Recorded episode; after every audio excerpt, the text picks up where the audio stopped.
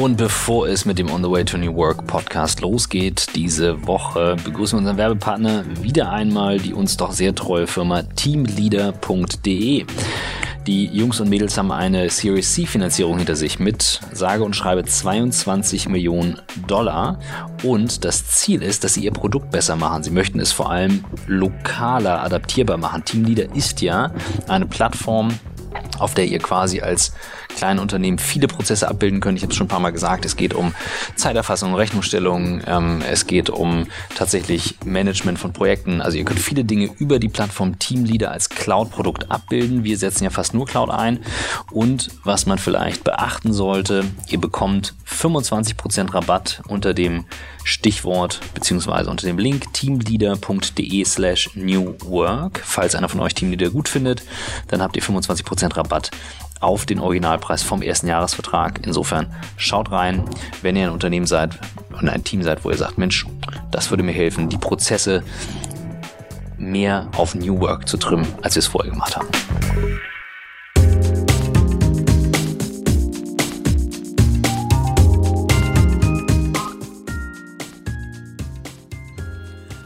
Herzlich willkommen zum On the Way to New Work Podcast, immer noch in Berlin mit Christoph Magnussen und Michael Trautmann. Und wir sind heute zu Gast im Better Place Lab bei der Außenministerin und Vorständin Caroline Silbernagel. Hallo, schön, dass ihr da seid. Sagt man Vorständin, ist das richtig?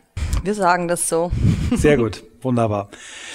Ja, Caroline und mich verbindet eine lange gemeinsame Wegstrecke, ähm, die auch noch nicht zu Ende ist, glaube ich zumindest nicht, dass sie zu Ende ist. Aber da kommen wir später drauf. Vielleicht, Caroline, erzählst du erstmal, wie du ja, Vorständin bei Better Place geworden bist, was du in deinem Leben erlebt hast, wo du herkommst, ähm, damit unsere Hörerinnen und Hörer so ein bisschen wissen, mit wem sie es zu tun haben. In zwei bis drei Sätzen wahrscheinlich, oder? Ja, sagt immer zwei bis drei Sätze, ich sage immer in 20 bis 30. Okay, sehr gut. Ich versuche es irgendwo in der Mitte zu schaffen.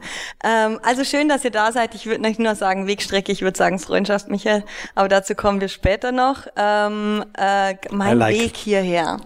Ähm, ich bin Politologin ursprünglich, so, das ist das, was ich an der Uni mal gelernt habe und auch dachte, dass es mich irgendwann in sowas führt wie Journalismus oder vielleicht in die Europäische Kommission. Ähm, das habe ich dann alles ausprobiert. Das war nicht so meins. Ähm, angefangen zu arbeiten habe ich dann im Stiftungswesen. Ähm, das war sehr schön tatsächlich. Also so Bildungsarbeit, Bildungsprojekte, Projekt, Projekte geleitet unter anderem zwei Jahre äh, oder zweieinhalb Jahre bei der ähm, Stiftung der deutschen Wirtschaft ein Gründungsqualifizierungsprogramm, das heißt Herausforderung Unternehmertum. Ähm, da sind ganz tolle Studenten, Studentinnen dabei, die ausprobieren wollen, wie es denn ist, mit einer Gründungsidee sich selbstständig zu machen, was aufzubauen, ein Startup zu gründen. Und die habe ich begleitet und bin darüber im Grunde selber ins Gründen gekommen.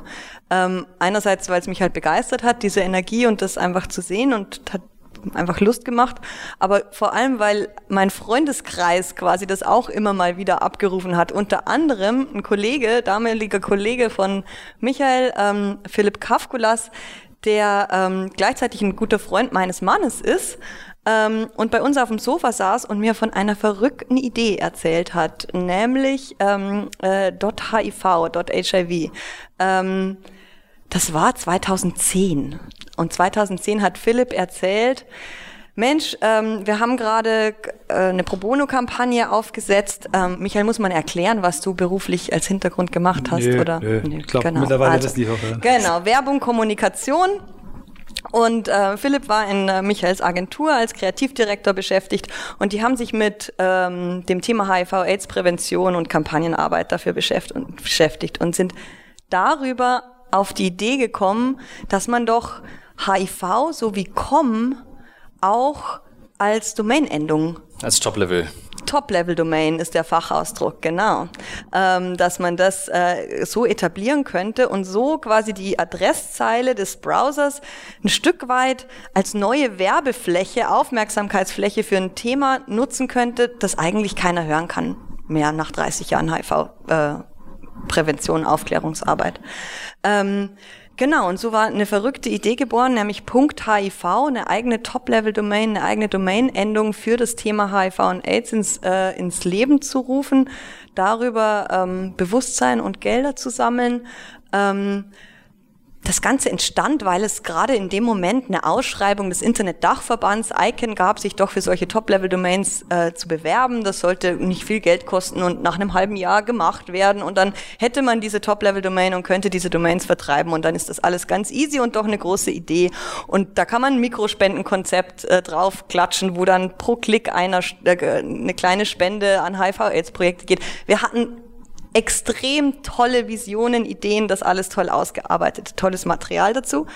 Ähm, und genau, also so Schritt zurück. Philipp kam bei mir auf die Couch, hat mir von dieser Idee erzählt und gesagt, du machst doch sowas beruflich, coach uns doch mal.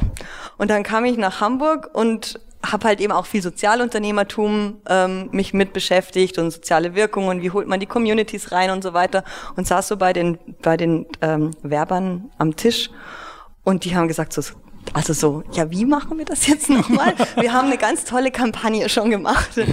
Und dann haben wir gemerkt, dass wir uns toll ergänzen und dass ich sozusagen das mitbringe, was man braucht, um den ersten Teil aufzubauen und dann ähm, Michael und sein Team quasi so die Kommunikations- und ähm, Ideestrategie quasi dahinter. Und dann haben wir uns zusammengetan und es war ein langer und wilder Ritt. Ja. genau. Ja. Und wir haben dann gemeinsam gegründet, nicht ein halbes Jahr, sondern vier Jahre gebraucht, bis diese Domain freigegeben wurde, was nicht an uns lag, sondern an dieser verrückten Umgebung, in die wir uns da begeben haben.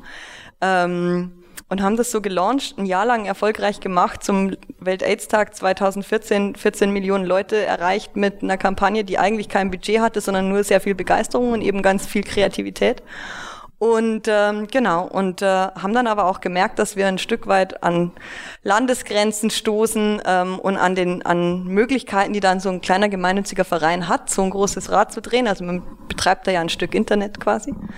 Ähm, und haben das dann verkauft an äh, ein amerikanisches Domain-Unternehmen namens Uni Registry. Ich mache den gemeinnützigen Verein immer noch, berate die, gucke denen auf die Finger, dass das alles im äh, in unserem, ja, Sinne, in unserem Sinne weiterläuft, was es tut, aber war dann sozusagen nach Fünf Jahre, ne? Fünf Jahren wirklich so, also so Ritt in der Waschmaschine, also so einfach nur das und mit Haut und Haaren das, ähm, plötzlich wieder frei. Und was kommt da als nächstes? Ich grätsch einmal rein, weil ähm, du in diesen fünf Jahren so Unfassbares geleistet hast. Also vielleicht können wir da noch mal kurz drauf eingehen. Das ist ja eine, eine ein Business, was äh, auch schmutzige Enden und Kanten hat, nennen wir sie mal Grauzonen, was extrem männerdominiert ist, äh, extrem Geld fixiert, äh, extrem politisch und äh, wo, wo sehr viele Leute, die sehr ausgeschlafen sind, mit sehr ausgeschlafenen Konzepten da angetreten sind. Ähm, und wir als totale Anfänger, mhm. also muss man ja sagen, in dieser Industrie waren wir alle Anfänger. Ja. Ähm, und du hast da dir, ich habe das Christoph im Vorgespräch erzählt, ja wirklich einen Namen in dieser Szene auch äh, gemacht. Du hast ja in Ausschüssen gesessen bei der ICANN, du hast wirklich dieses Thema mit Haut und Haaren gelebt und, und, und ich, wenn wir uns dann irgendwie nach ein paar Wochen, Monaten wiedergesehen haben, habe ich gedacht, das ist wie bei einem Kind, was eine neue Sprache, also als sprechen lernt. Immer wenn du es siehst, dann, wow, was für ein Entwicklungssprung. Und genauso habe ich bei dir immer gedacht, was hat die eigentlich da drauf? Das gibt's gar nicht. Das war unfassbar. Und äh, ja, nochmal herzlichen Dank dafür, dass du uns fünf Jahre deines Lebens äh, für diese Idee geschenkt hast. Das war wirklich wirklich großartig. Einfach naja. nur durch die Passion reingesprungen oder was war, wo hast du gesagt, das, ja das, das mache ich jetzt einfach? Äh, ja, also ne? sozusagen, ne? im Grunde war es für mich also ganz unbewusst und nicht strategisch, aber war sozusagen der, das Sprungbrett in ein Feld hinein, in dem ich sein wollte. Also mich hat, mich hat schon immer Technologie fasziniert. Ich hatte immer den Anspruch an meine eigene berufliche Tätigkeit, eine gesellschaftliche Wirksamkeit damit zu verbinden. Zweiteres hatte ich in meinem Bereich, aber ich hatte nicht die Dynamik, nicht sozusagen die Kraft und auch nicht die, die sozusagen das, das, das stetig Neue, was so an dieser Schnittstelle sozial-digital passiert. Ähm, und das ist so, ich habe in meinem LinkedIn-Profil seit Jahren stehen und lese das immer mal wieder durch und denke mir so, das trifft immer noch. Ähm, ich, ich arbeite gerne an Schnittstellen, ähm, weil dort Menschen zusammenkommen, die sich normalerweise nicht treffen und weil in diesem Austausch Neues entsteht und eine Kraft, die man woanders nicht hat. Ähm, und das ist im Bereich sozial-digital ganz, ganz stark, weil dann zusätzlich zu dieser wie cool, wir sehen uns und wir sehen was ganz Neues daran, ähm, noch dieses gemeinsam, diese gemeinsame Motivation fürs gute Wirken dazu kommt. Ähm, und das hat einfach eine, eine, eine Power, die mich persönlich immer schon sehr mitgerissen hat und mir ganz viel Kraft gibt und glaube ich auch dazu führt, dass ich dann wesentlich mehr leisten kann als in anderen Umfeldern. Also so gesehen erstmal eigentlich Dankeschön an die Idee, ja. Also so das waren ja irgendwie, wenn man es so sehen will, ein gegenseitiges Geschenk und ich glaube, also so ich bin mit immer noch mit, mit eigentlich allen, die da irgendwo auf dem Weg waren, eng befreundet, weil uns das alles sehr geprägt, sehr mitgerissen und sehr bereichert hat. Und ähm, zu diesem Thema Lernkurve, naja, ich glaube, das ist auch so diese Konfrontation mit was Neuem gepaart, mit einer großen Motivation. Also wenn man so in die Flow-Theorie mhm. reinguckt, mhm. also wir waren halt fünf Jahre im Flow. Flow. Ja, und wir haben uns eben auch, und vor allem du, aber auch das Team äh, eben nicht von so Nackenschlägen. Ne? Also wir haben ja verschiedenste Momente gehabt, wo wir gedacht haben, oh mein Gott, ne? als wir dann mhm. irgendwie feststellten, an dem Tag, an dem die äh, Einreichungen veröffentlicht wurden, 1500 und wir so, oh mein Gott. Und dann eine Firma 350 Einreichungen, die nächste 100 äh, und dann und dann aber okay, gibt kein dort HIV, es gibt kein dort AIDS, es gibt kein dort irgendwie eine andere Krankheit, es gibt kein dort irgendein anderer so Social Impact Case und auf einmal dann wieder pure Freude. Das war mhm. innerhalb von einer Stunde, als wir das ausgewertet haben, extreme Achterbahnfahrt. Dann gab's gab's so einen Zeitpunkt, wo wir äh, wo dann klar wurde, okay, diese Auf Anträge werden nacheinander abgearbeitet. Wenn du Pech hast, äh, zweieinhalb, drei Jahre, wir wären längst tot gewesen. Und dann äh, hieß es, ja, du, wir müssen uns jetzt so ein, so ein System bauen, weil man muss dann zu einer bestimmten Zeit auf den Knopf drücken und wer am dichtesten dran ist, kriegt's dann. Da gibt's dann wieder Firmen, die bieten dir für 10.000 Euro an, dass du dann Top 10 Prozent bist.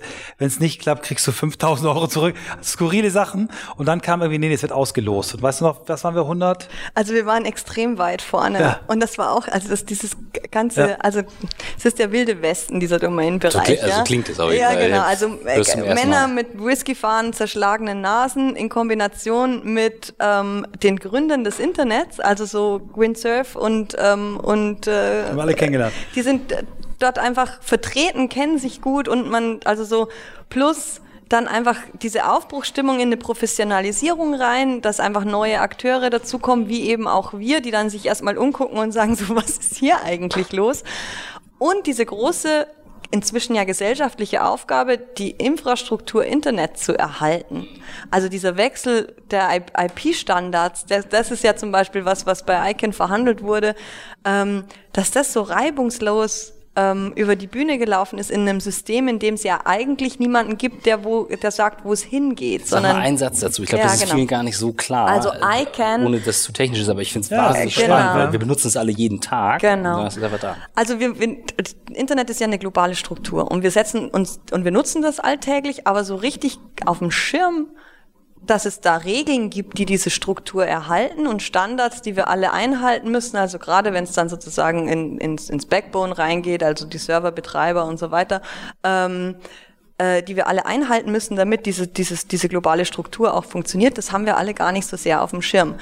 Jetzt gibt es aber keine globale Einheit, die sich um globale Regeln kümmert. Also die UNO tut's natürlich nicht und ist auch gut so, weil man würde, glaube ich, kein russisches oder chinesisches Veto zum Thema freiem Internet haben wollen. So.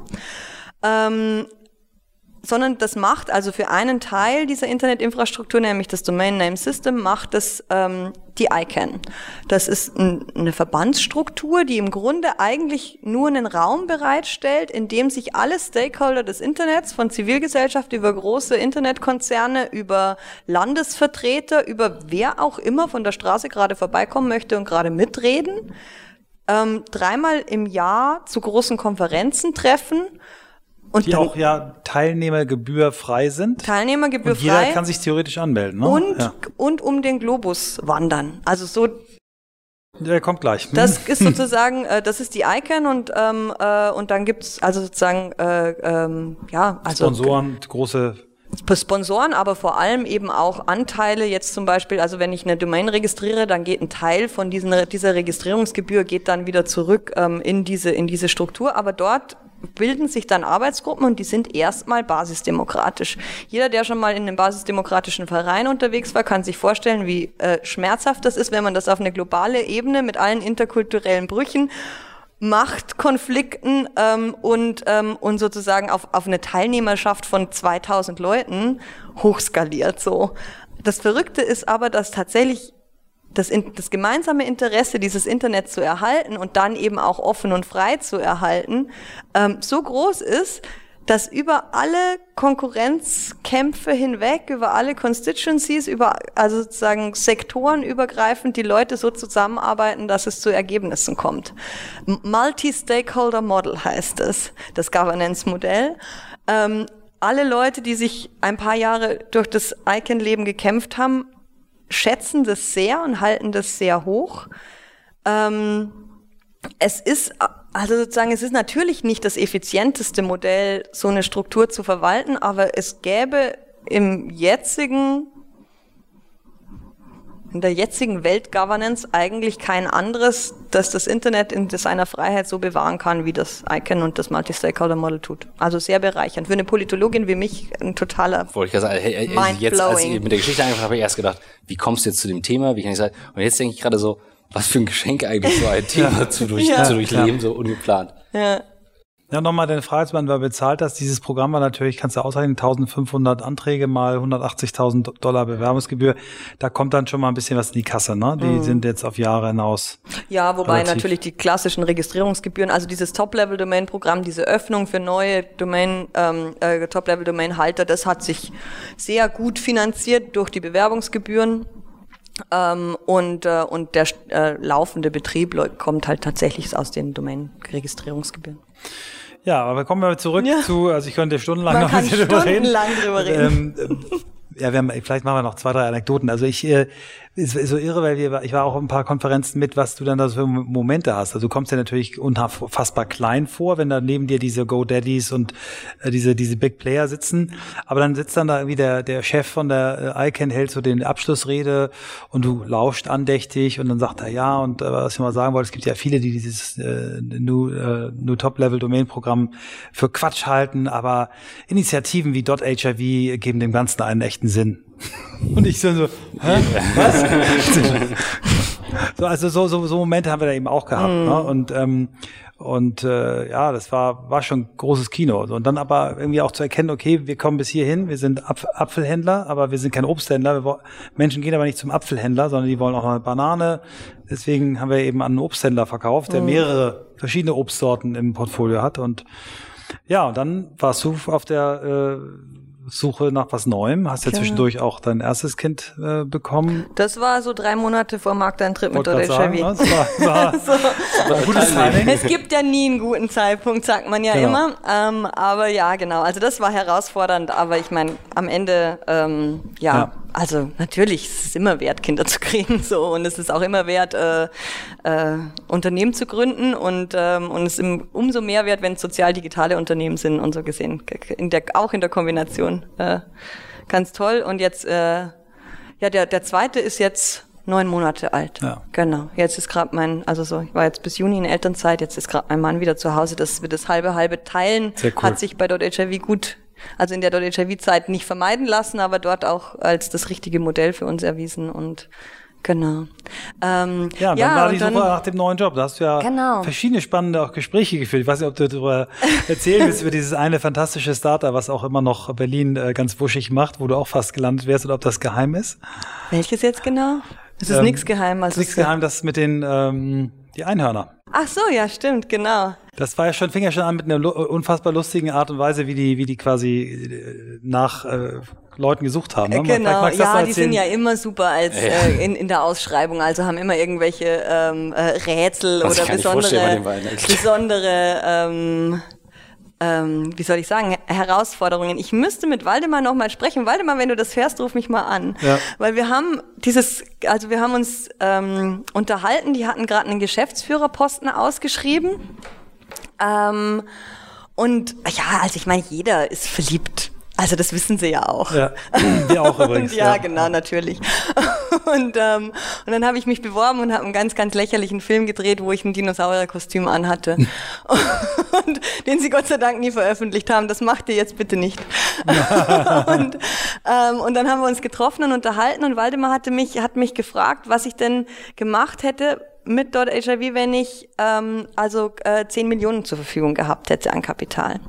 Und ich war ziemlich kalt erwischt von der Frage, aber auch weil ich so ein Störgefühl hatte und so ich hätte gar keine 10 Millionen haben wollen dafür. Also wir hatten so über die Jahre so 600.000, 700.000 Euro Kapital ähm, äh, was uns äh, ermöglicht hat, diese Bewerbung zu machen und dann die das Stück für Stück aufzubauen. Und das war im, im also mit den hohen Bewerbungskosten und dann den laufenden Kosten über fünf Jahre natürlich äh, wenig, also so Anschubsfinanzierung. Es gab keine günstigere. Und so eineinhalb Millionen hätten uns sehr gut getan insgesamt. Dann ja. hätten wir mehr Spielraum gehabt und wirklich was erreicht. Aber zehn in einem Fundraising-Modell, wo ich eigentlich der Community zurückgeben möchte ähm, und einfach für mich selber auch immer sicher sein wollte, dass wir nie mehr investieren als das, was wir mindestens ähm, äh, refinanzieren können oder refinanzieren im Sinne von also sozusagen unsere eigenen Kosten decken plus noch Fundraising für andere betreiben, ähm, da wäre die Rechnung nicht mehr aufgegangen. Und das habe ich so gesagt und ich also sozusagen das war damals hat das wiederum bei ihm Störgefühle ausgelöst. Ich würde mich jetzt würde mich total interessieren, wie es wie es äh, wie jetzt die Antwort oder das Gespräch weitergeführt wurde, weil ich es gerade super finde, dass Einhorn den Weg gegangen ist, umsatzbasiert zu wachsen und zu zeigen, dass das auch geht, äh, dass man nicht Venture Capital braucht, um äh, eine, eine, eine dynamische Unternehmensentwicklung zu machen und quasi einen Startup-Charakter zu entwickeln. Also dass das nicht vom Finanzierungsmodell abhängig ist. Genau, das war so ein bisschen. Sehr cool. Ja. Und dann war auf einmal Better Place da. Und dann war Better Place. Es gab tatsächlich eine ganz normale Ausschreibung. Also dieser Posten des äh, Außenministeriums war aus, ausgeschrieben. Ähm, Außenministerium im Better Place Lab heißt, dass ich ähm, Vielleicht sag noch mal, was, was Better Place genau. ist, weil da wird es ein paar Hörer Genau, nicht Better Place ist ähm, für Leute wie mich, die sich seit einigen Jahren im so sozial-digitalen Umfeld tummeln, also eine gesetzte Größe. Seit zehn Jahren, also vor zehn Jahren gegründet, was für ein Sozial, äh, sowohl für ein Sozial- als auch für ein Digitalunternehmen äh, ja eine stramme Zeit ist so. Ähm, und äh, ähm, Deutschlands größte Online-Spendenplattform mit betterplace.org. Ähm, mit ähm, über 25.000 Projekten, die auf der Plattform Spenden sammeln, mit 15 Millionen weitergeleiteten Spenden letztes Jahr, also rund 15 Millionen. Ähm, also eine ordentliche Größenordnung, eine von den großen Plattformunternehmen in Deutschland, aber eben ähm, als gemeinnützige Organ äh, Aktiengesellschaft organisiert und ähm, ja mit einem Non-Profit-Modell. Ähm, das heißt, wir erwirtschaften unsere Umsätze ähm, aber äh, unsere, also wir erwirtschaften Umsätze, um unsere Kosten zu decken, aber ähm, geben halt alles zurück in die Community. Ähm, das heißt, wenn jemand spendet, geht ja 100 Prozent weiter. Ihr bittet ihn, äh, vielleicht magst du noch einen bestimmten Prozentsatz äh, dazu zu geben, der dann der. Äh, genau, wir haben wir haben mehrere Umsatzkanäle. Das eine ist die Mitspende, die du gerade erwähnst. Mhm. Ähm, beim Checkout werde ich gefragt, wenn ich für ein Projekt gespendet habe, willst du nicht auch Better Place noch ein bisschen unterstützen, damit diese Infrastruktur hier ähm, für die Zivilgesellschaft zur Verfügung steht. Da haben wir ähm, ähm, also eine tolle Quote, ähm, über fünf Prozent kriegen wir zugespendet ähm, zu den zu den äh, Projekten. Also die Nutzer von Better Place wissen das zu schätzen, Gott sei Dank. Dann haben wir eine ganze Reihe Unternehmenskunden, die ähm, äh, quasi über uns ihr ähm, ihr finanzielles, soziales Engagement ausspielen mit Mitspendenaktionen, mit Mitarbeiterspenden, ähm, äh, so äh, mit äh, Spendenwettbewerben. Ähm, also eine ganze Bandbreite an Dingen. Wir haben die nutzen quasi auch Technologie als genau, White Label. Engagementplattform ähm, und ähm, und da geht natürlich also wird auch Umsatz durch die Dienstleistung äh, generiert und wir haben äh, äh, einen kleinen Transaktionskostenbeitrag. Also ähm, wir zahlen ja auch Paymentgebühren, also PayPal, Kreditkarte und so weiter. Und das heißt, wir bitten die, äh, die, die spendenempfangenden Organisationen um zweieinhalb Prozent ähm, der Spendensumme, das, um, damit wir nicht die ganzen Transaktionskosten selber zahlen müssen. Und, ähm, und das Better Place Lab erwirtschaftet tatsächlich auch noch einen kleinen, äh, meistens einen, oder eigentlich immer einen Überschuss, der dann auch ein bisschen, der dann wieder zurückfließt in die Plattform. Und das Better Place Lab ist jetzt acht Jahre alt, ähm, ist quasi unsere, unsere Forschungsabteilung. Better Place ist ja zu einem Zeitpunkt gegründet, als dieses Thema das Digitale für soziale und gesellschaftliche Zwecke nutzen noch nicht so breit, äh, weit verbreitet war wie inzwischen, äh, wie das inzwischen Gott sei Dank der Fall ist. Und so gesehen haben die Gründer von Better Place, also ähm, äh, vor allem äh, Joanna Breitenbach, ähm, das sehr vorangetrieben, dass nicht nur die Organisation wachsen kann, sondern auch dieser Ansatz, digital für sozial einzusetzen. Und am Anfang hat das Better Place Lab vor acht Jahren vor allem diese Funktion übernommen, rauszugehen, gute Geschichten zu sammeln, Beispiele für soziale Lösungsansätze, die im Digi also digital quasi äh, auf digitalen Technologien aufbauen und die mit nach Deutschland zurückzunehmen. Das war häufig international. Wir sind viel gereist, haben geforscht, ähm, viel mit den Machern gesprochen, also immer so eine Grassroots Innovatoren Blickrichtung gehabt ähm, haben diese Beispiele mit nach Deutschland gebracht und haben sie hier in die Zivilgesellschaft und in, ähm, in die öffentliche Hand oder auch an CS, äh, CSR-Player weitergegeben und hatten so eine Inspirationsfunktion. Magst du ein paar Beispiele nennen, was ihr so ähm, kennengelernt habt in den letzten Jahren? Ja, also ich meine, äh, diese einzelnen Cases nennen wir die, ähm, äh, die also das ist, das ist toll, ja, weil da, da sind so tolle Ideen draußen. Also ein Beispiel ist zum ist, äh, Biocarbon Engineering, finde ich eine tolle Firma. Das ist eine englische Firma, die nutzt nutzen Drohnen zur Wiederaufforstung, weil sie halt sagen, ganz viel, ähm, also gerade Regenwald ist in Bereichen zerstört, in denen man die wunderbar wieder aufforsten kann, ähm, nämlich da, wo keine Menschen hinkommen. Weil wenn du an den Rändern von den Wäldern wieder aufforstest, hast du ganz stark das Risiko, dass da wieder jemand hingeht ähm, und dann quasi diese Konkurrenz zur, zur Zivilisationsgrenze quasi wieder, also an der Zivilisationsgrenze ist dieser Kon diese Konkurrenz zwischen Wald und Mensch eben am stärksten ausgeprägt.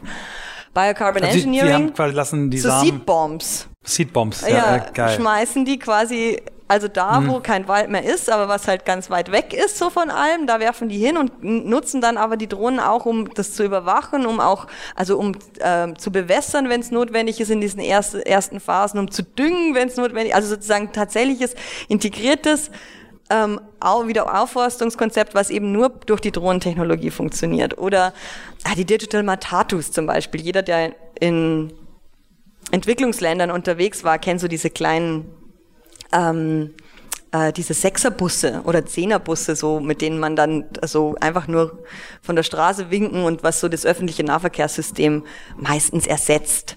Ähm, in Nairobi hat äh, eine Mischung, das war sozusagen äh, Studenten, Studentinnen aus Nairobi haben zusammengearbeitet mit Wissenschaftlern vom MIT, um auf der Basis der Zahlungs Daten, ähm, weil in Nairobi sehr viel mit dem Handy quasi gezahlt wird, auf dieser Daten, die durch die Zahlung mit dem Mobile Money ähm, passiert, rauszufinden, wie denn überhaupt die Mobilitätsströme in Nairobi laufen und auf der Basis quasi ein Matatu also ein ÖPNV auf Matatu-Basis zu verstetigen und die Versorgungssicherheit, die äh, sozusagen Bedarfsgerechtigkeit und so weiter, ähm, äh, also halt sicherzustellen. Und das hat äh, in Nairobi das ganze Thema Mobilität revolutioniert. Und also solche Beispiele, da steht man so davor und denkt, ja, wow, ja, das macht einfach Spaß, davon zu hören. Solche Beispiele gibt es inzwischen in Deutschland auch ganz viel. Ähm, und entsprechend hat sich unsere, unsere Rolle ein Stück weit geändert, auch weil die öffentliche Hand mehr und mehr ähm, das Thema Digitalisierung auch als das ihre sieht, nicht nur in Richtung E-Government, sondern auch in Richtung, wie kriegen wir quasi digitale Lösungen an gesellschaftliche Problemstellungen ran. Das heißt, wir arbeiten inzwischen viel mit Ministerien. Ein großes Beispiel ist das Entwicklungsministerium, wo wir im Endeffekt ähm, also so an, an, an zahlreichen Stellen, jetzt zum Beispiel äh, sind wir gerade dabei, ein Projekt vorzubereiten, wo es darum geht, Menschenrechtsaktivisten in Uganda zu stützen. Da geht es dann auch ganz viel darum, die mit digitalen, also so da quasi in Austausch zu gehen, wo denn digitale Skills und, und Tools dort Sinn machen und dann auch zu gucken in einem instabilen politischen Kontext, ähm, welche Art von Dingen zu fördern schützt dann auch die Aktivisten noch mal ein, ein Stück weit mehr. Ähm, das ist so ein Projekt. Oder wir haben, ähm, wir arbeiten viel mit, mit dem ähm, Innenministerium zum Thema äh, Integration von Geflüchteten, weil in der ähm, Zustromwelle 2015, 2016 sehr viele aus der Zivilgesellschaft raus sehr viele digitale Ansätze entstanden sind, die ganz toll wirken. Nicht alle, aber sozusagen da haben sich jetzt so äh, ein ganzes Feld herauskristallisiert, die ein tolles Skalierungspotenzial haben, wo es jetzt jetzt aber an der Grenze ist, wie kriegt man die in die Breite und jetzt gar nicht so sehr in der Zivilgesellschaft, sondern so in die öffentlichen An ähm, Angebote in den Kommunen und so weiter rein. Und, dann sind wir schon bei so einem Knackpunkt. Ganz vieles bei dieser sozial-digitalen äh, Potenzialentfaltung liegt also hängt an, am Menschen, tut's ja immer bei der Digitalisierung. Ja? Also ich meine, die Tools, das ist ja die Basis so. Und dann geht's darum, wie kriege ich die Menschen mitgenommen ähm, oder überhaupt sozusagen so, also so geöffnet, dass sie die Tools für sich selber nehmen und das daraus machen, was zu ihnen passt. Ähm, und wir machen jetzt zum Beispiel ein großes äh, ähm, zusammen mit dem Stifterverband und dem BMI ein großes Projekt, wo wir um, wo es um das sich treffen und sich sehen und verstehen der Akteure, der Sozialinnovatoren aus der digitalen Flüchtlingsintegration und Kommunalvertreter geht, dass die sich überhaupt sozusagen erstmal begegnen, ja und Schnittstelle. Schnittstellen. Das, genau. Äh, da klingt es bei mir natürlich sofort, ne? Also mhm. Digitalisierung Mensch, das oder schreibe ich 100 Prozent und für viele ist das immer so abstrakt, dass sie sagen, okay, wie bewegst du denn Menschen? Und ähm, du hast jetzt so viel Erfahrung, du hast so viele verschiedene mhm. Sachen gesehen. Wie bewegst du sie denn wirklich im Alltag? Also das, was man von unserer Arbeit im Better Place Lab vor allem sieht, sind Webseiten und Publikationen. Und das ist eine wichtige Basis, weil da steckt das Wissen drin und die Erkenntnis, das ist auch, also sozusagen, das ist die Grundlage, die Forschung, die wir machen, ist, denke ich, sehr wichtig, weil wir an vielen, in vielen Bereichen unterwegs sind, wo noch zu wenig Wissen ist. Aber es ist tatsächlich nur der erste Schritt. Dann geht es viel mehr als dieses reine Ansprechen des Kopfes. Einfach, na, einfach ist genau das, das falsche Wort. Schwierig wäre das richtige Wort. Also es geht um dieses ähm, äh, ein Stakeholder-Verständnis, ein Systemverständnis. Also so, wer ist denn da? Welche Menschen sind davon betroffen? Wie hängen die zusammen? Ähm, und dann ums Rausgehen, ums sich treffen, ums um drüber sprechen, um ein Erleben viel mehr als ein Lesen. Ähm, das hat einen großen Einfluss darauf, wie wir inzwischen unsere Veranstaltung machen. Also so, wir gehen sehr stark weg von diesen klassischen Konferenzmodellen, die so sehr einer erzählt oder einer erzählt und die anderen hören zu und dann gibt es vielleicht noch eine Fragerunde, viel mehr in Interaktion. Wir gestalten Projekte wie eben gerade das beschriebene, wo, wo Schnittstellen, also an Schnittstellen Menschen sich begegnen und sich sehen können. Ähm, ja, und das, also das resoniert mit euch ja auch ganz stark. Also wir im Team machen auch ganz viel wie also Meditation, ähm, äh, Feedback, also regelmäßige Feedbackgespräche, dieses in Kontakt kommen miteinander ist sowas von also zentral geworden für unsere Arbeit, nach innen wie nach außen. Ähm, dass es tatsächlich, also schade ist, dass das bisher so wenig sichtbar ist. Und wir arbeiten daran, das auch nach außen sichtbarer zu machen zu verstärken, dass es darum eigentlich geht, dass der Mensch im Zentrum der Digitalisierung steht. Kurze Zeit einmal durchzuatmen und Zeit für unseren Werbepartner Blinkist, eine App, die wirklich gerade durch die Decke geht. 2500 internationale Sachbuch-Bestseller zusammengefasst auf Kurztexte und Audiotitel, immer unterhaltsam, aus allen möglichen Kategorien. Sehr viele, die mit unserem Projekt zu tun haben, Produktivität, Karriere, Psychologie, aber auch andere Lebensbereiche. 50 neue Bücher pro Monat, also da etwas, was wirklich ständig wächst. Und ihr kennt sicherlich dieses Gefühl, der Stapel von Büchern, die ihr lesen wollt, wird größer oder der Eingangskorb bei Amazon von Dingen, die ihr euch ausgesucht habt. Und hier habt ihr die Chance, wirklich all diese Bücher in Kurzform durchzuarbeiten. 15 Minuten ist großartig. Ihr kennt das von den TED Talks. Man kann alles, was man auf der Welt rüberbringen will, in 15 Minuten rüberbringen. Und das haben die Macher von Blinkist. Das sind echte Menschen, die diese Bücher lesen, zusammenfassen, wirklich realisiert.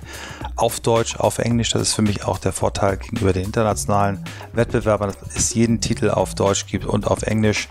Im Moment gibt es eine wirklich coole Aktion exklusiv für die Hörer unseres Podcasts auf blinkist.de slash newwork erhaltet ihr 25% Rabatt auf das Jahresabo Blinkist Premium. Es gibt natürlich auch ein Probeabo, bei dem ihr alles kostenlos testen könnt, aber das Premium-Abo, ich habe selber, kann ich euch nur empfehlen. Also B-L-I-N-K-I-S-T, ähm, so wird es geschrieben, nicht Blinklist, sondern Blinkist. blinkist.de slash newwork 25% Rabatt.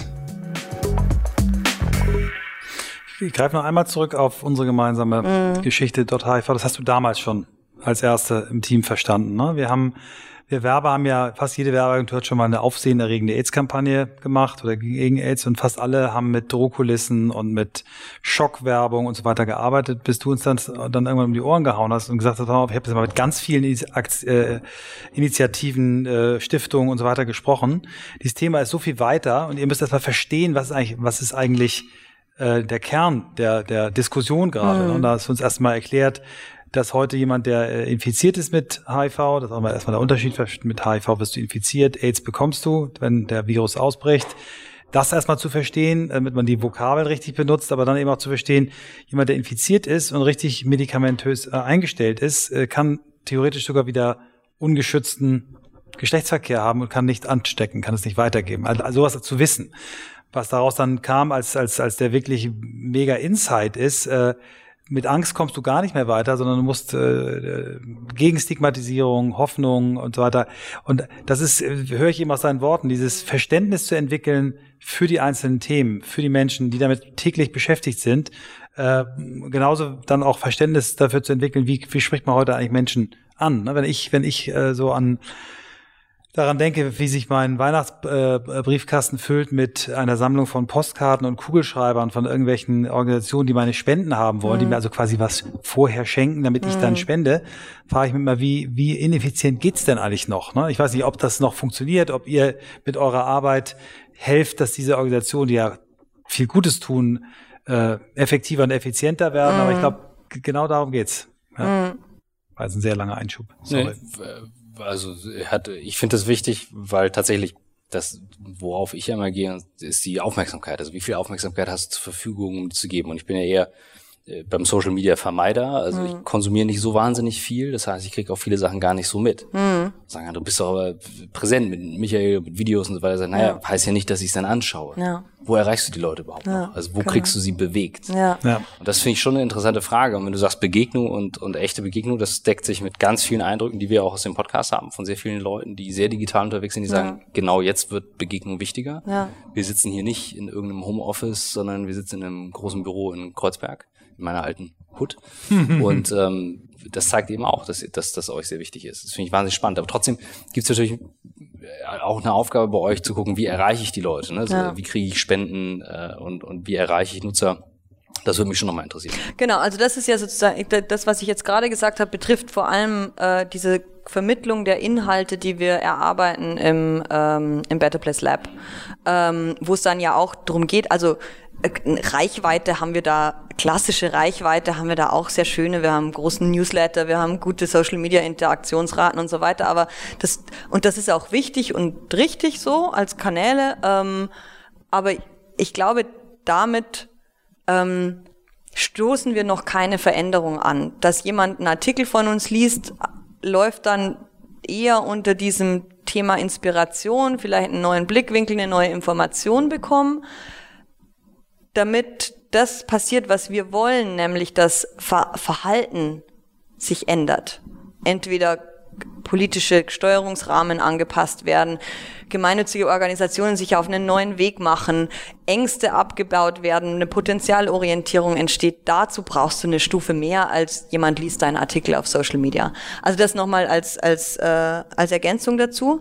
Ähm, jetzt betterplace.org, die Spendenplattform, ist eine, also ist äh, ein sehr schönes Beispiel dafür, dass ähm, also dass zusammen sehr viel funktioniert. Ähm, wie wir unsere Spender erreichen, hängt auch ganz massiv damit zusammen, ähm, wie die Organisa wie wir mit den Organisationen zusammenarbeiten. Ähm, weil wir nur so gut sind, wie die Leute, die die Projekte einstellen und ähm, äh, wie die Geschichten, die die erzählen, wie die Emotionalität, die rüberkommt mhm. äh, über die Geschichten ähm, und die Echtheit des Ganzen. Ja, also so einfach irgendwo sagen, ich brauche mal Geld, weil ich habe gerade was davor, was Gutes zu tun. Ähm, das funktioniert nicht und mhm. Gott sei Dank auch nicht, ja. Also dazu ist äh, das Geld anderer Leute geschenkt zu bekommen auch ein Stück mhm. weit ähm, zu äh, ein zu großer Schritt und es sind zu viele Akteure draußen, die wirklich tolle Arbeit machen. Es ist ja auch ein Stück weit, ähm, also es soll ja auch bei den Richtigen ankommen. Ähm, was betterplace.org ermöglicht, ist äh, eine hohe Transparenz zu schaffen über das, was ich als soziale Organisation tue. Ähm, und ähm, weil, weil die Geschichten erzählt werden, weil ganz klar formuliert wird, wo die finanziellen Bedarfe sind. Äh, danach äh, kein klassisches Reporting, aber sozusagen ähm, äh, also ein Mitnehmen auf dem Weg der Organisation ähm, passiert, die ihre Profile updaten und erzählen, was sie mit den äh, mit den Mitteln ähm, dann auch tatsächlich erreichen konnten. Also es ist ein sehr lebendiges System. Ähm, was wir merken ist, dass also so bei uns greiften so alle diese Dynamiken, die man ja auch von Social Media und so weiter kennt, auch noch mal ähm, stark, also Aktivierung passiert ein Stück weit durch Betroffenheit, also ähm, spricht mich das Thema an? Ist es gerade aktuell? Passiert es bei mir in der Nachbarschaft? Kenne ich jemanden, der damit, der sich dafür auch einsetzt und dafür ein, äh, ein gutes Wort einlegt? Und das sind so die, die Anker, die uns auch ermöglichen, äh, so unsere Marktplatzstärke äh, auszuspielen, dass wir eben jetzt aktuell ähm, haben wir einen großen Fokus auf das Thema Plastik im Meer. Da, wir wissen, welche tollen Organisationen bei uns sammeln, sind im engen Austausch mit denen, haben auch eine Transparenz, wer wirkungsvolle Arbeit macht und gehen damit dann auch in Newslettern raus, bespielen das besonders auf Social Media und so weiter. Und das hat inzwischen wegen unserer Reichweite einen, einen tollen Hebel oder Xenotrettung als, als ein anderes Beispiel, was gerade vor kurzem aktuell war.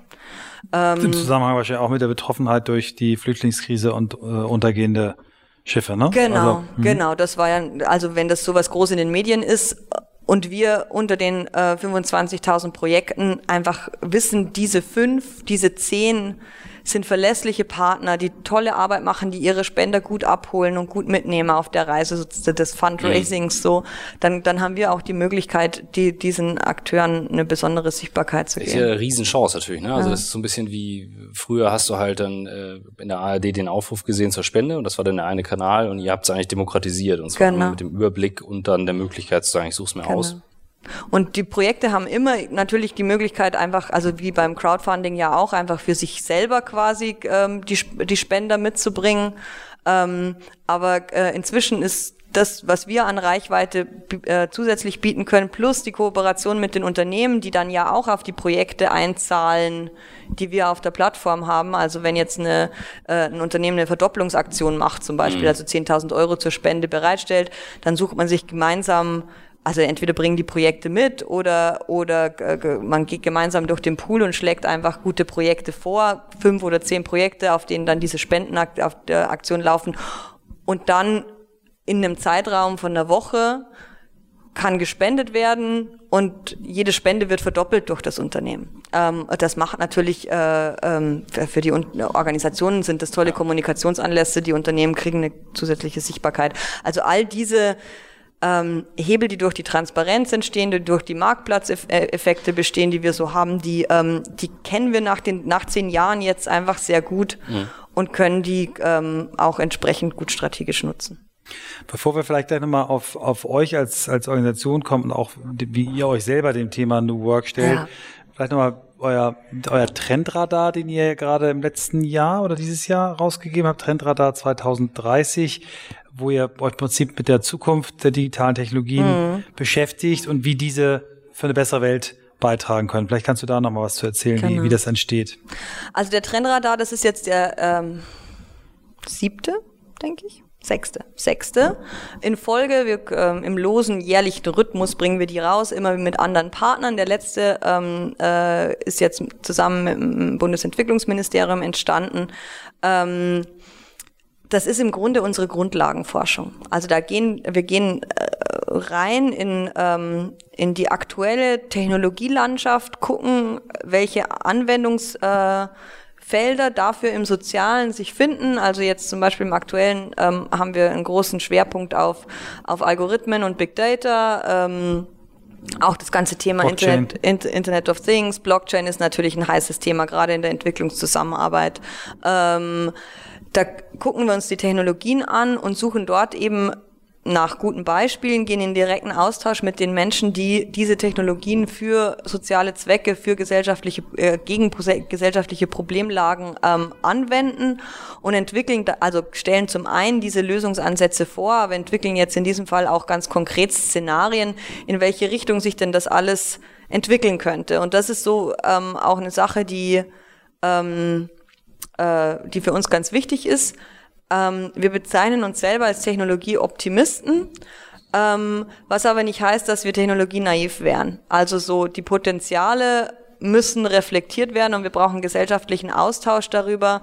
Das ist auch ein Thema, das uns mehr und mehr beschäftigt. Das, ähm, also gerade das Thema künstliche Intelligenz wird ja rauf und runter diskutiert, welchen Rahmen man dafür setzen sollte da fragen wir uns ganz massiv, welche Akteure sollen denn mit am Tisch sitzen, wenn das besprochen wird? Ähm, wie kriegen wir die Akteure, die eigentlich dazu beitragen sollten, qualifiziert über das Thema zu sprechen? Also ich drifte schon wieder ab. Trendradar. Le lohnt sich zu lesen.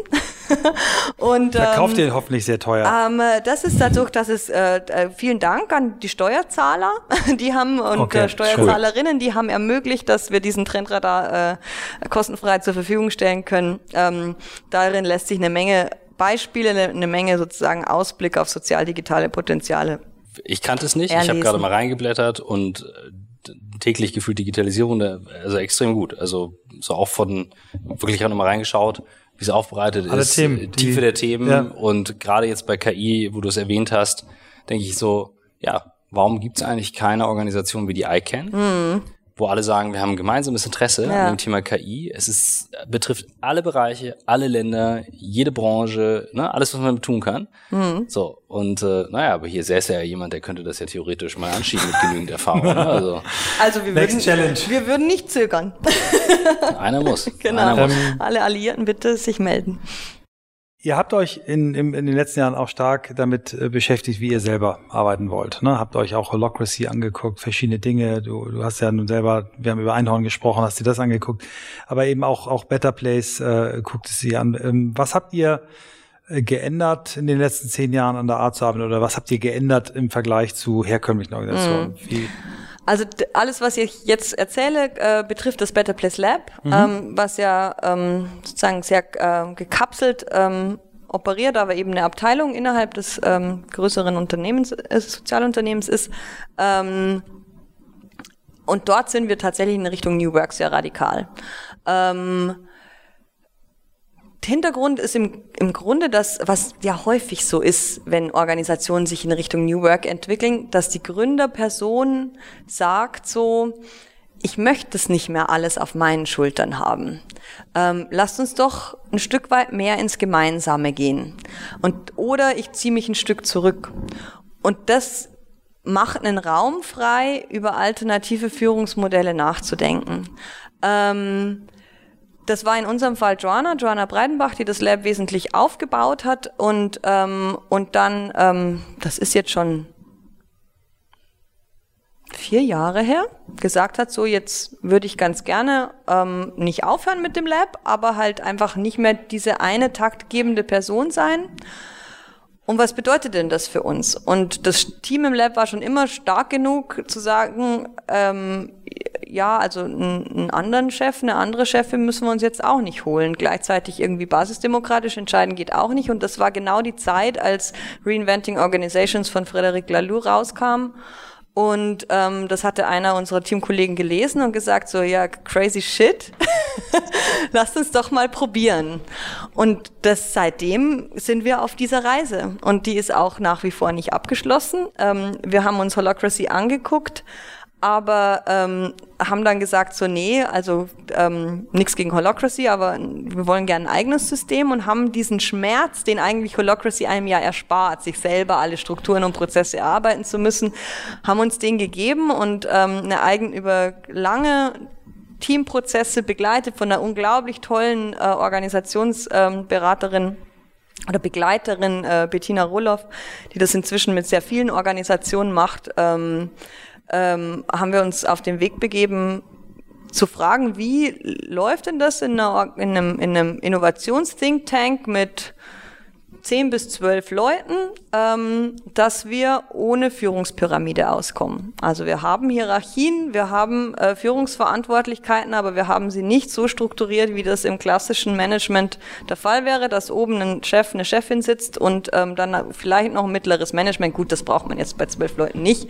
aber ähm, sozusagen und dann quasi drunter, also es ist ja auch immer schön, wie das schon allein bildlich ausgedrückt ist, ja, ähm, das Team sitzt oder die Mitarbeiter, die Kollegen, sondern dass wir einfach ähm, eine gute Augenhöhe haben. Und ich bin in meinen Bereichen bin ich Chefin und in anderen Bereichen ist äh, meine Kollegin mein Kollege Chef. Und das muss, musste ich lernen, ja, nach vier, fünf Jahren äh, Startup-Gründerin und äh, Geschäftsführerin Erfahrung, wo es ja immer sehr schnell geht und äh, schnelle Entscheidungen äh, notwendig sind. Ich war ans Chefin sein schon ziemlich gewöhnt aber.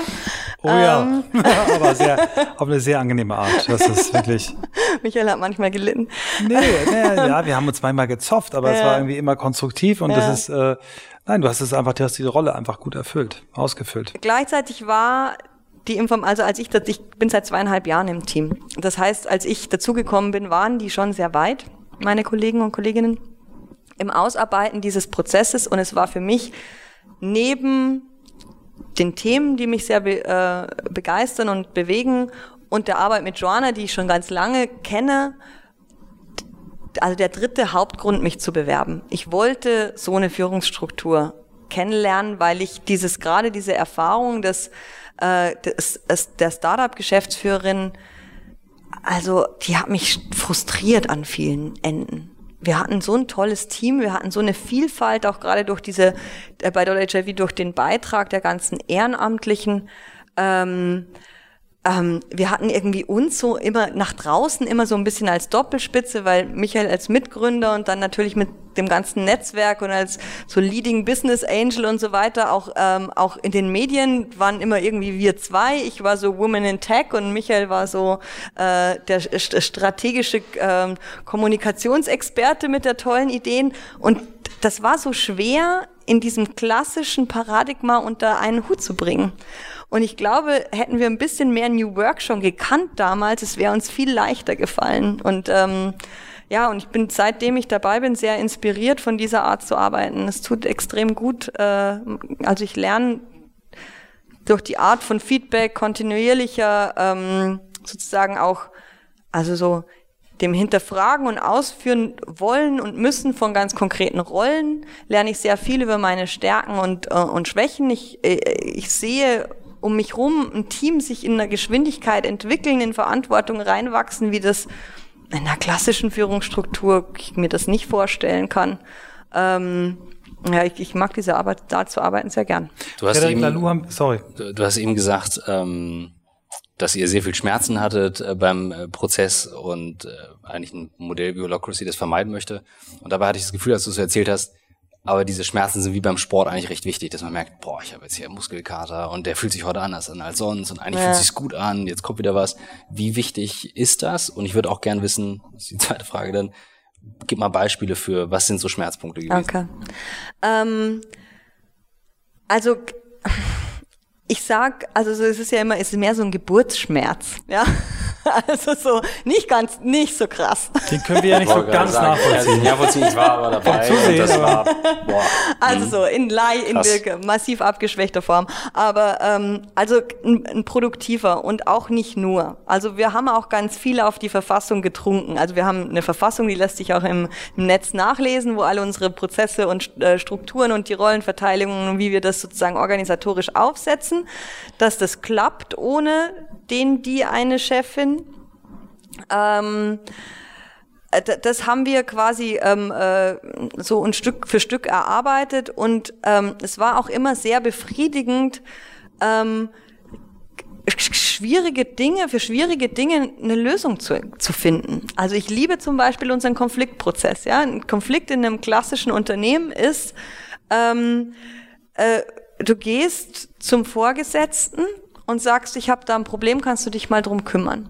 Oder aber du machst es nicht, wenn du nicht genügend ähm, Vertrauen in, in den Vorgesetzten hast und schluckst runter und machst entweder mit dir selber aus, was glaube ich nie so richtig, also sozusagen, also so unterdrückst es, oder du trägst es in die Kaffeeküche, wo es zwar bearbeitet, aber nicht gelöst wird. Ähm, was wir machen, ist, wir haben einen mehrstufigen Prozess, der extrem frei ist eigentlich, aber echt gut funktioniert. Der hat, die erste Stufe ist, ich suche Klärung in mir selbst. Was stört mich denn eigentlich gerade? Ähm, ist übrigens geklaut oder nicht geklaut, sondern freigegeben und geteilt von Schule im Aufbruch. Das ist auch ein ganz tolles äh, Sozialunternehmen, ähm, die auch nach der Art und Weise arbeiten. Und die haben wir gefragt, so Mensch, wir kommen beim Thema Konfliktbearbeitung nicht weiter, wie macht, was macht denn ihr? Also Schule im Aufbruch hat uns das geschenkt. Ähm, erster Schritt, ich suche Klärung mit mir selbst. Das fehlt an vielen Stellen sonst schon dieses so dieser Ver diese Verantwortung bei einem selbst wo ist das Störgefühl, ne? Genau. Genau, wo ist das Störgefühl? Was brauche ich eigentlich, um kein Störgefühl mehr zu haben? Und dann, ähm, wenn ich da keine Klärung habe oder sozusagen den Konflikt nicht lösen kann, dann ist es, ich suche Klärung mit dir. Also, weil meistens hat man den Konflikt mit einem gegenüber oder es gibt zumindest einen klaren Veran äh, Ansprechpartner, ähm, ähm, jemanden, der eine Rolle ausfüllt, die damit ähm, äh, ja, betraut ist. Ähm, mehr brauchen wir normalerweise nicht. Weil wenn ich schon weiß, was ich brauche und das dann der Person sage, die da also entweder betroffen ist oder dafür verantwortlich, dann kommt man normalerweise zu einer Lösung. Aber in dem Moment, wo das trotzdem sich nicht lösen lässt, ähm, holen wir eine Mediation mit rein. Also das heißt, eine dritte Person versucht, die beiden Personen, die da irgendwie nicht zusammenkommen, ähm, denen auf dem Weg zu helfen. Und erst wenn das nicht klappt, dann gibt es sozusagen einen Teamprozess, der, ähm, äh, wo sich dann quasi kompetenzbasiert, also wird geguckt, wer im Team ist denn inhaltlich am kompetentesten, sich damit jetzt zu befassen, der nicht in dem Konflikt beteiligt ist und dann geht es sozusagen von da aus weiter. Da waren wir aber noch nie. Also so, das ist wahrscheinlich so, Schritt eins und zwei klappt fast immer äh, genau. und Schritt drei ist so ist im Ausnahme. absoluten Eskalationsfall gibt's mal eine Mediation. Ja, ich denke gerade so, ja, also als wir letzte Woche her gepinkt haben, äh, uns in der Wolle hatten, äh, ich steigerte mich immer weiter rein, war emotional voll drin. Also Versprechen. So, ich suche Klärung in mir selbst. Ich denke gerade so, oh gut, ich weiß nicht, in Meditationsmodus, aber ja es wäre sicherlich nicht verkehrt gewesen. Ja. Ne? Also warum bin ich jetzt gerade so am Feuern oder was, was äh, ärgert mich so daran? Und in sich selber kann ja auch heißen, ich suche mir jemand Drittes, der nicht beteiligt ja, klar, ist und der ist aber dann sozusagen in der gib mir einen Spiegel. Ja. Das ist nicht so, ich tratsch und lass da meinen Ärger ab, sondern hilf mir mal zu erkennen, was jetzt gerade das Problem ist. Ähm, also je nach Kommunikation, so ein Reflexionstyp kann das ein, ein, Gegenüber im Außen haben, muss aber. Wie macht ihr das mit so ganz operativen Sachen, sagen wir mal, Geschäftszahlen, ja. solche Prozesse, Ge ja, Gehälter? Wir haben, also wir haben Überblickerrollen. Ich bin Finanzüberblickerin zum Beispiel. Das bedeutet, dass ich, ähm, das ist ganz nah dran an dem, was normalerweise eine Finanzleitung äh, auch macht. Ähm, ist, wir nennen es anders, weil ich, weil wir ganz bewusst damit, also mit Benennung ganz bewusst umgehen. Ähm, ich krieg halt am Ende des Monats die Monatszahlen und die und die Planung, den Forecast von den Projektleitern und habe so das Budget von der gesamten Organisation, den Jahresplan und so weiter im Blick. Ähm, Gerade eben Forecast-Update gemacht für die Gesamtorganisation. Da trage ich das zusammen, challenge, guck, ob wir irgendwo eine Lücke haben und baue eben diese Versatzstücke zusammen. Das macht jeder normale Finanzverantwortliche in einer Organisation auch so. Ähm, am Ende wäre ich, ist meine einzige sozusagen so Weisungshoheit, ist der Eskalationsfall. Also wenn ich merke, dass jemand tatsächlich seiner Verantwortung im Projekt nicht gerecht wird, ähm, mit den Budgets nicht klarkommt, da irgendwas total verreist, was für uns alle gefährlich wird, ähm, dann geht's da auch eher erstmal in eine inhaltliche, also sozusagen so, kann ich unterstützen, gibt's ein Coaching, können wir irgendwo Unterstützung reinholen, die dich stärkt, das wieder hinzukriegen. Und wenn das nicht, nicht funktioniert, das ist noch nie vorgekommen, dann hätte ich den, die Zähne quasi da irgendeine Bremse reinzuhauen. Mhm. Aber also so, das ist eben das so, im Grunde ist es ganz stark eine Haltungsfrage. Also so, ich muss meinen Projektleitern und Projektleiterinnen da, da, da nicht, also so, meine Kollegen, die machen das in ihren Projekten schon. Wieso sollte ich denen noch, also die haben mich als Vier-Augen-Prinzip, damit wir eine Sicherheit drin haben, aber ich muss nicht deren Chefin sein mit Blick auf die Finanzen, damit wir das gut gemeinsam hinkriegen. Gefühlt auch stressfreier, ne? anstatt zu sagen, ich bin immer derjenige, bei dem es zusammenläuft, alle Fäden links, rechts. Ja. Und, und wenn ich dich recht, richtig äh, verstanden habe, dann ist der Titel Vorständin oder die, die vor Gesetzfunktion auch eher eine Rolle als eine, hallo, wir sind drei Vorstände ähm, und der Rest tanzt da unter Pfeife, sondern es ist eine Rolle, die, die du zusätzlich zu deiner inhaltlichen. Intern im Lab nennen wir das Schnittstelle. Mhm. Das trifft glaube ich, auch mehr. Also ich trage das Lab in den Vorstand ähm, und gucke eben, dass sozusagen das Zusammenwirken all dessen, was wir an Stärken hier in der Gesamtorganisation haben, dass das gut funktioniert. Ähm, ich heiße nach wie vor Vorstand und das ist, glaube ich, auch wichtig, weil, weil halt das deutsche Organisationsrecht so ist, dass es momentan für New Work äh, Konzepte, also Genossenschaft geht ein bisschen in die Richtung, aber es gibt eigentlich noch keine richtige ähm, äh, Wiedergabe dieser geteilten mhm. Verantwortung. Und momentan ist es natürlich so, dass wir drei Vorstände gegenüber Aufsichtsrat und, ähm, und äh, Gesellschaftern unserer Organisation und natürlich auch gegenüber Recht und Gesetz äh, verantwortlich zeichnen. Ähm, und das bringt einfach äh, Themen mit sich, also Jahresabschluss oder so, also Dinge, wo ich mich für die Gesamtgesellschaft eben auch noch, also wo ich auch noch einfach beteiligt bin, die jetzt einfach mit meiner Arbeit im Lab weniger zu tun haben. Auch ein super spannender Punkt. Ne? Also wenn man so drüber nachdenkt, wir beschäftigen uns jetzt ein Jahr damit. Jetzt reden wir gerade über ICANN, wir reden über das fehlende Überorganisation von KI. Das ist wirklich ein mhm. Fehlen, also auch wenn es mhm. Initiativen gibt. Und für New Work ähm, oder die die Ideen, die es da gibt, das sind ja doch recht viele, außer dass es ein System wie Holocracy gibt, zu dem man ganz viel kaufen kann, fehlen Governance-Einrichtungen, mm. obwohl viele Unternehmen mittlerweile Leute einstellen, die den Titel haben. Ja, genau. Also ja.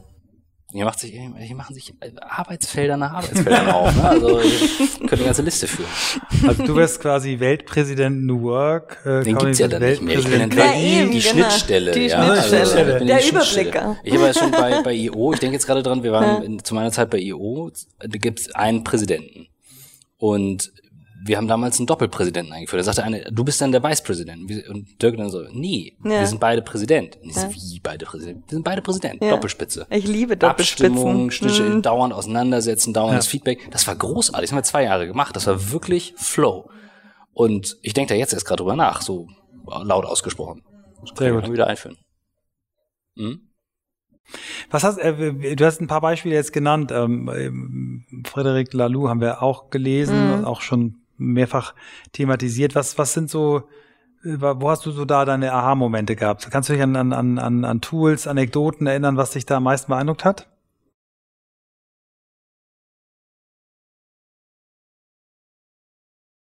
Ich habe an die, ja, vielleicht gebe ich mal, ja, ja, sorry, sag ja, mal, genau. ich, ich lasse also, nicht, so, ich, also was für mich in dem Buch also ich hatte ja quasi dieses gelebte Beispiel direkt schon vor Augen mit allen Baustellen, die wir nach wie vor haben. Also dieses ganze Thema Organisationsführung, Strategie nach vorne, Innovation. Also so das laufende System gelingt uns extrem gut. Ähm, und im Kleinen Freiräume schaffen, dass ein Teammitglieder und, ähm, und ähm, äh, Organisationsbereiche sich weiterentwickeln, geht auch gut. Aber woher kommt, wenn du quasi das nicht mehr personell verortet hast, dieser große Wurf nach vorn? Radikale Schritte da haben wir einfach noch ein Fragezeichen, ja. Also das ist, ich sage nicht, dass das nicht geht. Das ist nur einfach, also diese ganze New Work ähm, Reise ist ja wirklich was auf, also da, da sind ja viele Pioniere jetzt und probieren einfach aus und ähm, und klar musst du am, am Anfang erstmal äh, gucken, dass dein Alltagsgeschäft läuft und wie du das abbilden kannst. Und jetzt, wir kommen schon in so diesen Kürbereich jetzt rein, weil das andere haben wir im Grunde gut gelöst. Ähm, und genau, ähm, und da habe ich jetzt, also das ist so das, wenn da jemand Ideen zu hat, freue ich mich auch über Kontaktaufnahme, weil das so Super. ein Thema ist, was uns sehr umtreibt gerade. Ähm, aber zu Lalu, für mich war es vor allem toll zu sehen, dass es ganz viele Beispiele gibt, die das so ganz unaufgeregt schon leben. Ja, schön, genau, das war auch mein Eindruck. So dieses Burzog ähm, aus äh, genau. Holland, ne? Diese und ich glaube, also so, mir ging es da wie den allermeisten, die dieses Buch, Buch gelesen haben, ist so, es macht so viel Sinn. So, dass es im Alltag natürlich Sand im Getriebe gibt, ähm, aber Verantwortung da zu ähm, konzentrieren, wo Kompetenz und Information zusammenlaufen. Also wie offensichtlich kann es denn noch sein?